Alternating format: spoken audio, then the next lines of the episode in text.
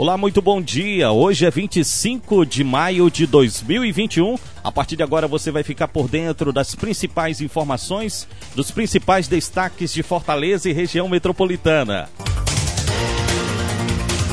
Em entrevista, a ministra-chefe da Secretaria do Governo, Flávia Arruda, disse nesta segunda-feira que propostas de mudanças no programa Bolsa Família devem ser apresentadas nos próximos meses com aumento de valor e de número de beneficiários.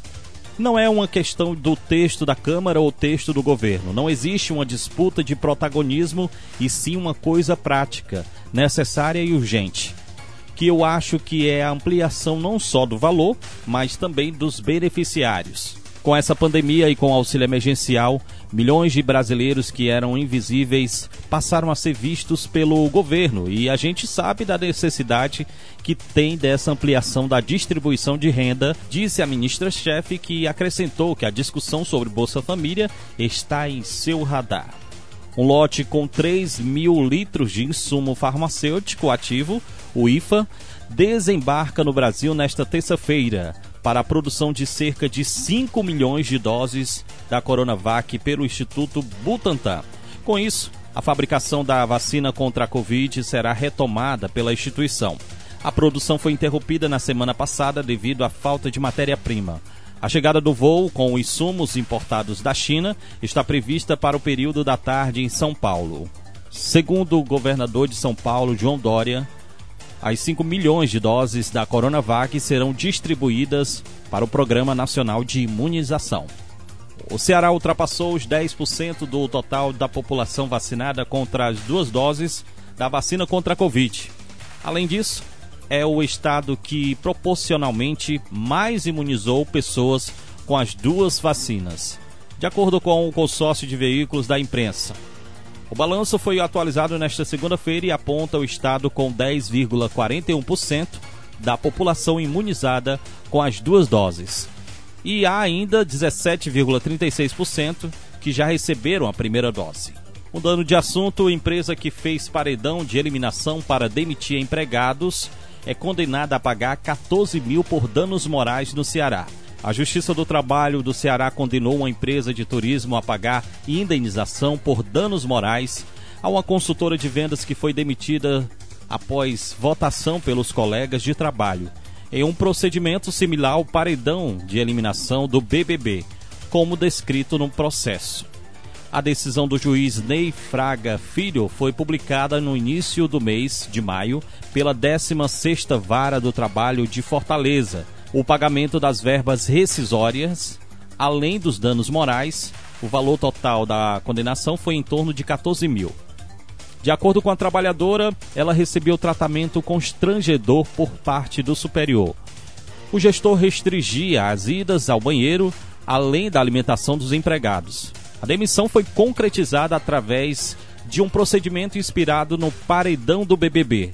Na ocasião da eliminação, os funcionários foram coagidos a votar em um colega de trabalho e dizer o porquê ele deveria ser dispensado.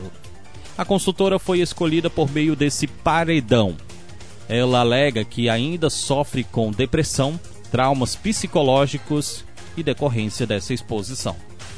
CAGES realizará melhorias na rede de abastecimento de Fortaleza e região metropolitana de Fortaleza.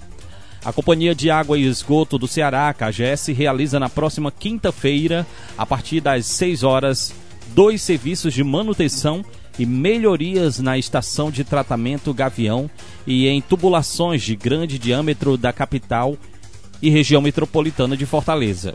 O objetivo dos trabalhos é otimizar e reforçar o abastecimento de água. Os trabalhos serão concluídos em até 24 horas. Para viabilizar a realização dos serviços, será necessário paralisar temporariamente o abastecimento dos municípios citados, uma vez que não é possível executar os procedimentos necessários com os sistemas em pleno funcionamento. Cabe lembrar que o retorno da distribuição de água se dará imediatamente após o fim dos trabalhos e que alguns locais poderão sentir apenas baixa pressão na rede. Reforçando, Fortaleza, Maracanaú, Maranguape, Eusébio e parte de Calcaia. A paralisação vai começar a partir das 6 horas de quinta-feira, dia 27, até 6 horas de sexta-feira, dia 28. Fortaleza, Maracanaú, Maranguape, Eusébio e parte de Calcaia. A polícia do estado do Ceará apreendeu nesta segunda-feira, no município de Missão Velha, meio quilo de crack.